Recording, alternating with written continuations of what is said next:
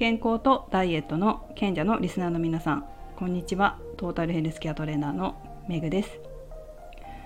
昨日の私の配信皆様お聞きいただけましたでしょうか？何件かいいねをつけてくださった方ありがとうございます。えー、いいねをねつけていただくとあ聞いてくれたんだなっていうのが証拠？じゃないけどになるので非常に嬉しいです。ありがとうございます。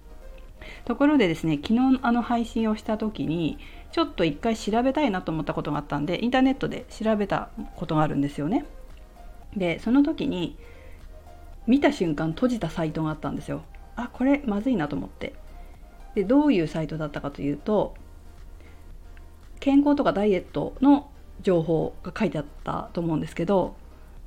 肝臓からインスリンが出ているって書いてあったんですよ。皆さんどう思いますか？間違ってるんですけど気づきますか？これ基礎知識なんですよね。すごい大事な基礎知識なんですよ。で配信する側がこれは間違っちゃいけないっていう 内容なんです。もちろん私も間違ったこと言ってるかもしれないんですよ。なるべく間違えないように調べたりとかしていますけど本当全部が全部正しいかっていうとそうじゃないこともあるかもしれないだけど細心の注意を払ってとにかくこう調べてね、えー、変なこと言わないようにしようってちゃんとした情報を皆さんに配信しようと思って心がけてやってるんですけどネットで肝臓からインスリンってやばいなと思ったわけですよ。膵臓から出てますからインスリンは。ということは基礎知識がない人が書いてる情報なのかなって思うわけですね。なのであこのサイトちょっとあんま良くないかもしれないなって素人の人が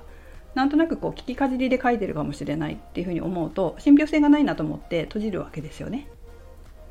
だけど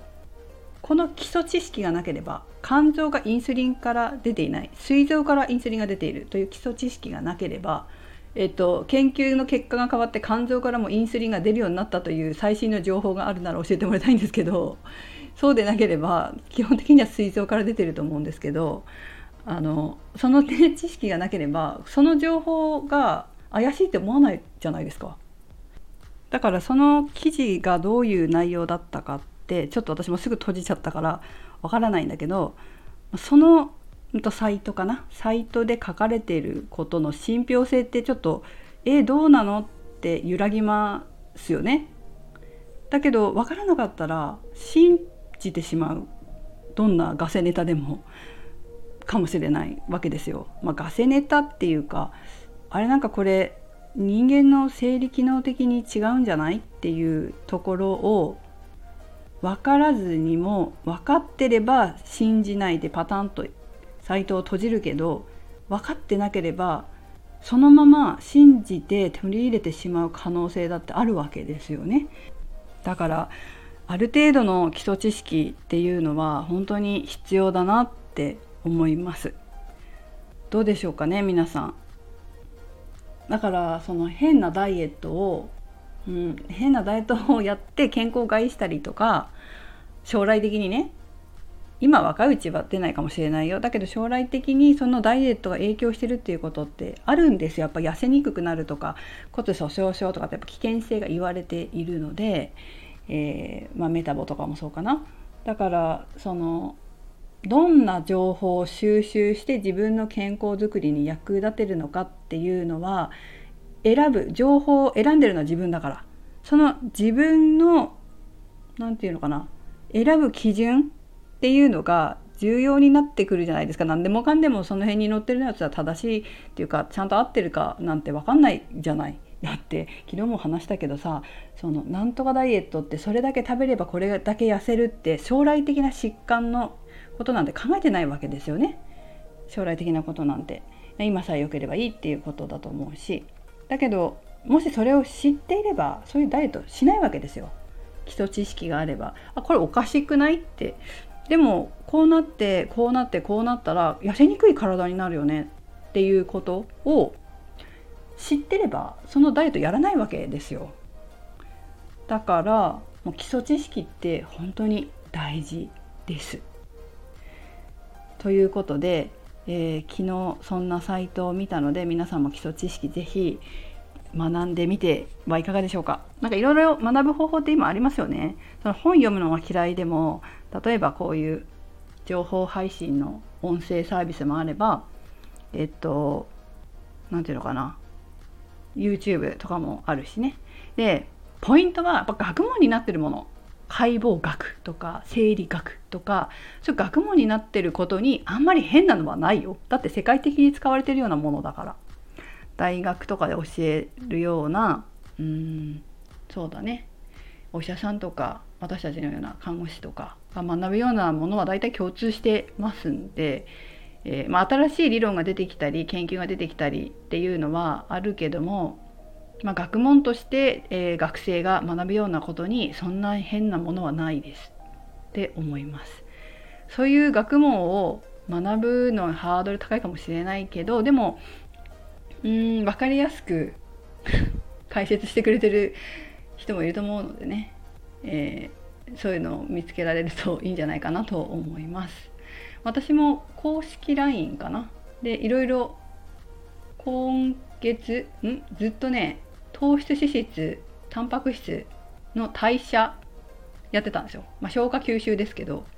しばらく長いことかかりましたけど一通りえ食べ物を食べてから糖質脂質タンパク質がどのように消化されて吸収されるかっていうところまでは今週で終わるんです。あ今回で終わるなんですよね。なのでえ次回からは、まあ、消化されて吸収されたものの多くが、まあ、いろんななんてリンパに乗るのもあるんですけど大体こう肝臓に行くんですよね。なのでこう肝臓の働きっていうのもやりたいなと思っててさっきそのインスリンが出るとかって書いてあった人いたけどその肝臓がどういう働きをしてるかって結構ダイエットでもすごい重要なんですよ本当は健康とかにも肝臓の働きってすごい大事で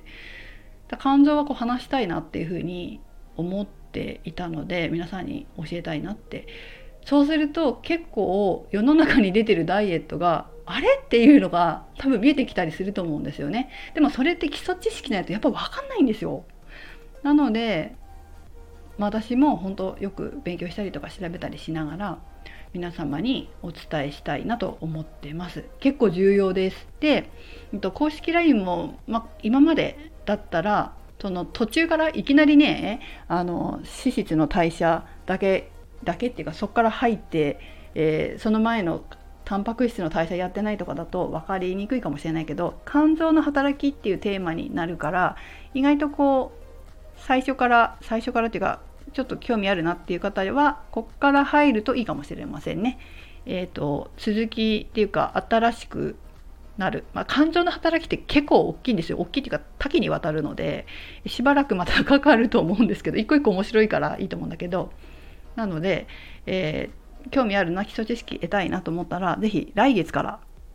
来月の金曜日の8時に配信するのがもう肝臓になってくると思うのでそこからスタートしていただけると入りやすいんじゃないかなというふうに思います。はい、あとは、えーと、このスタンド FM のメンバー配信では、うんと、どうしてもさ LINE って実数限られてるから途中っていうか、うんと、なるべく伝えるようにしてるんだけど分かりにくいところ専門用語とかになっちゃったりしないようにもなるべくしてんだけどうんと、もっと詳しくとかもっと分かりやすく知りたいっていう風になっちゃう方にはメンバーで配信してますこのスタンド FM のね。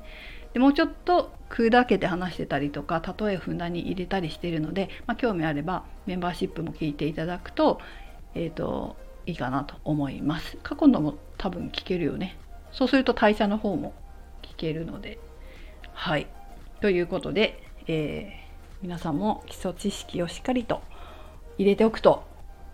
ちゃんと健康的に長生きできるようになるべくね健康で長生きできるようにダイエットできる。そして美しくずっと美しくいられるかなと思います。はいそれではメグでした。